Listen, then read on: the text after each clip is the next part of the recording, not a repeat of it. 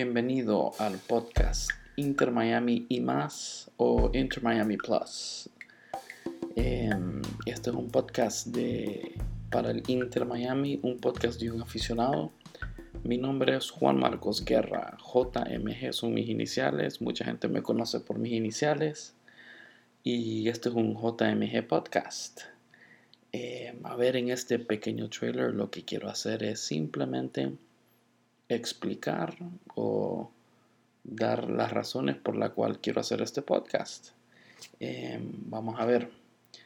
Em, una y la razón más importante es porque como todas las personas del mundo o casi todas las personas, a mí me gusta el fútbol, aprecio el fútbol, lo he hecho por mucho tiempo. No soy nada especial, no soy un aficionado especial, soy como uno más, como todos los demás en todo el mundo. Y pues, como todos los aficionados, nos gusta comentar, nos gusta opinar, nos gusta seguir. A mí en particular me gusta seguir los partidos, lo que pasa en la cancha. Otro tipo de aficionados les gusta otras cosas, pero yo me quedo con eso. Em, y como todos los demás, yo tengo opiniones. Y son opiniones que me gusta expresarlas. Y algunas veces, por mi salud, es importante dar mis opiniones y estoy creando este pequeño outlet para mí, para yo poder em, dar mis opiniones y dar mis observaciones o lo que sea. Em, hay una, una cosa que yo le llamé que esto lo pensé mucho. Tuve mucho pensamiento profundo para concluir esto en mí mismo. Quizás te puedas identificar.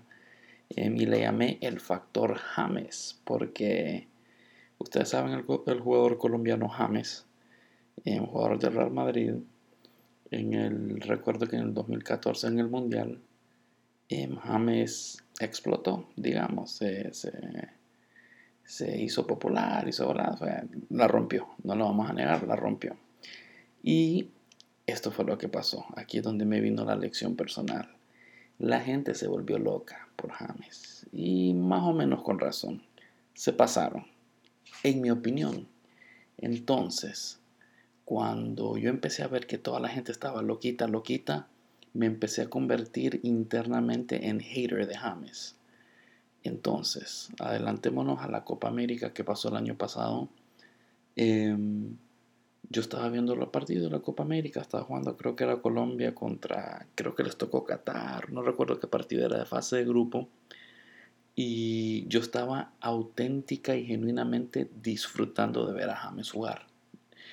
Y yo estaba como que, uff, te, te, perdiste. Eh, yo porque supuestamente era hater y estaba disfrutando, yo dije, no, Marcos, ¿qué pasó? Y después yo me puse a pensar, espérate, espérate, vamos a parar un segundo. ¿Por qué es que te las tiras de hater de James? El tipo es un genio, un fenómeno, una zurda privilegiada, juega bonito debe de correr y entrenar un poquito más para que se le chance, pero eso es otro tema. Y yo me di cuenta que en el momento, pensando profundamente, yo dije, ¿por qué sos hater? En el momento que James explota, entre comillas, yo no dije, pa, cálmense, cálmense, no di mi opinión. Simplemente escuché que toda la gente, James, James va a ganar el balón de oro, va a ser la mejor zurda de España, bla, bla, bla. Y yo di, a mí, en vez, si hubiera dado mi opinión, si yo hubiera ah, simplemente dicho, hey, hey, hey, tranquilos, hay otra zurdita que es mejor que la de James. No, y hubiera dado mi opinión, hubiera disfrutado de James todo en el momento. Ya de por sí James no juega mucho. Pero yo aprendí que hay que dar la opinión, tener donde tirarla. A mí no me gusta estar, aunque lo he hecho, estar en las redes sociales ahí. Pero este podcast va a ser mi huequito para dar mi opinión se viene el equipo en Miami. Em, yo creo que me va a dar mucho de opiniones y cosas que decir. Y para no convertirme en un hater de cosas, aquí lo voy a dar. Em, yo no soy ni pretendo ser ni deseo ser un periodista deportivo. Para nada. Em, me sentiría mal si me catalogan así. no soy experto. Para nada. No pretendo ser experto la pregunta sería, ¿quién es experto hoy día? Cualquiera agarra una cuenta de Twitter y pone periodista, agarra trabajo en AS o en Univision y ya está, sos periodista.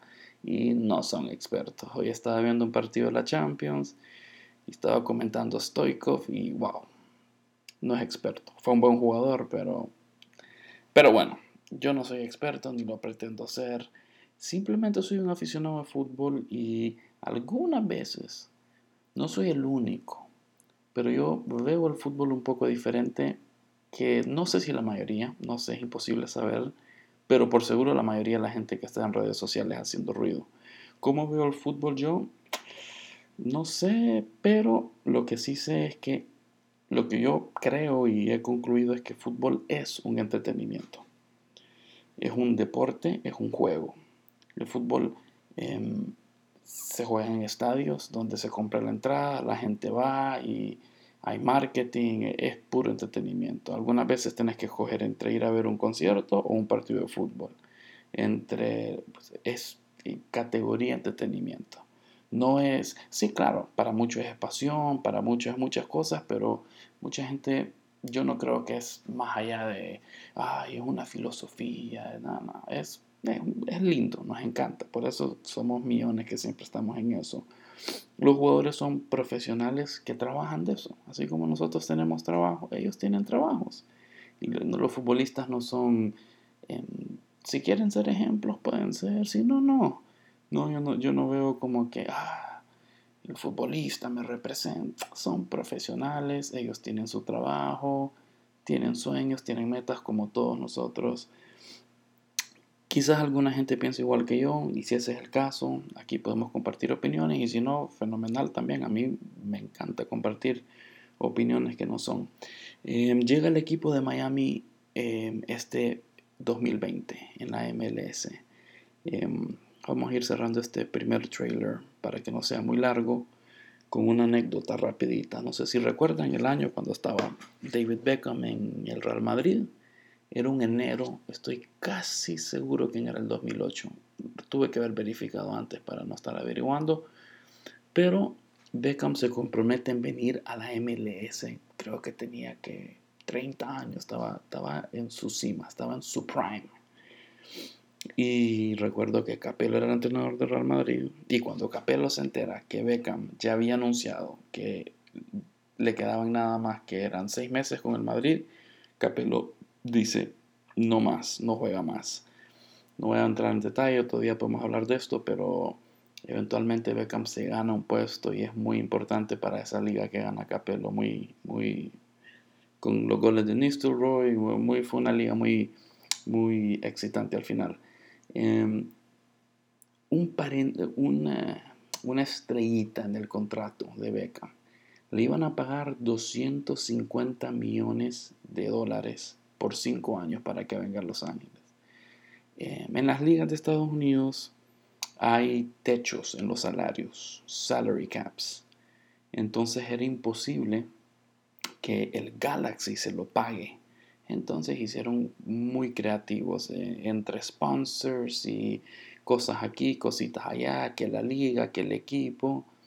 Le iban a pagar a Beckham para que él viniera y representar al fútbol de Estados Unidos ante todo el mundo, en realidad hizo un buen trabajo, ¿verdad? es debatible, eso es. Pero bueno, una estrellita en ese contrato decía, en los próximos 10 años tenés derecho de comprar una franquicia a 25 millones de dólares. Aquí en Estados Unidos las ligas son dueños la liga es dueña de la marca de la liga. Eso es redundant. Pero la MLS es dueño de la liga. Las franquicias tienen que pedir permiso para participar en la liga. No es como en otros países que si te, inscribís y ascendés o descendés. Aquí tienen que cumplir requisitos para ser parte de esta liga, ¿verdad? A Beckham le prometieron, en los próximos 10 años podés comprar un equipo a 25 millones. Puedes ser dueño de un equipo. Te vamos a otorgar la franquicia de un equipo. Esos 10 años fue hace unos, un par de años que se cumplió. Por eso es que Beckham anunció, voy a comprar el equipo y lo voy a hacer. Voy a aceptar ese contrato. Compré una franquicia 25. Él tenía que escoger la ciudad y somos los privilegiados que escogió Miami. Ahora, solo para que tengan una idea, el net worth de David Beckham es de, según Google, 450 millones de dólares. Ese es el net worth de él. Y por ahí yo leí, recuerdo el año que se retiró, que ese año que se retiró hizo más dinero que los últimos cinco años jugando fútbol. Así que no le va mal a Beckham después de su retiro, ¿verdad? Em, ese es el net worth de él. Ahora, para que tengan una idea, el equipo que más vale en esta liga en este momento es el Atlanta United.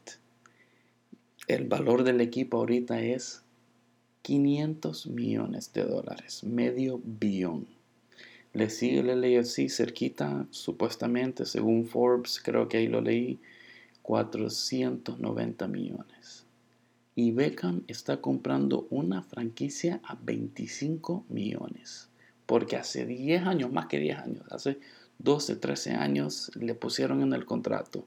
En 10 años puedes comprar un equipo a 25. Y el inteligente de Beckham se asoció con, vamos a hablar en el futuro de estos personajes, Marcelo Claure, después entraron los hermanos más, y hay otro, otro dueño que se me olvida el nombre, que es asiático. Y entre ellos pusieron los 25 y ahora son dueños de una franquicia que si mañana la decidieran vender, fácil la venden a medio billón y Beckham podría duplicar su net worth, pero no, tenemos un proyecto a largo plazo y por eso es que tenemos un equipo en Miami. Vamos a hablar mucho de eso. Algunos temitas que quiero ir tocando estos, estos días. Ya va a empezar el primer partido es este sábado, marzo 1. Y el primer, em, algunos temitas que quiero tocar es que se me hace que este equipo va a tener muchos haters. Vamos a tocar ese tema. Hay mucha obsesión por los em, designated players, los DPs, los jugadores franquicia, cracks, estrellas. Em, vamos, yo quiero ver quién van a ser nuestros rivales más importantes en cuanto a fútbol y otras cosas. Y les quiero compartir una teoría del ranking mundial de fútbol y cómo entra el Inter Miami. Así que si les interesa estos temas, espero ir mejorando, comunicar mis ideas con claridad, no tardarme mucho. Y bueno, eh, ¿cuándo, cada cuánto voy a hacer esto? En realidad no sé. Em, yo diría una vez por semana, si puedo más, más. Pero bueno, vamos a ver cómo arranca esto y muchas gracias por escuchar hasta ahora. Si les interesa, subscribe y como dicen, click here, share here, and ring the bell, o todo eso, ¿verdad? Así que estaremos atentos para la próxima.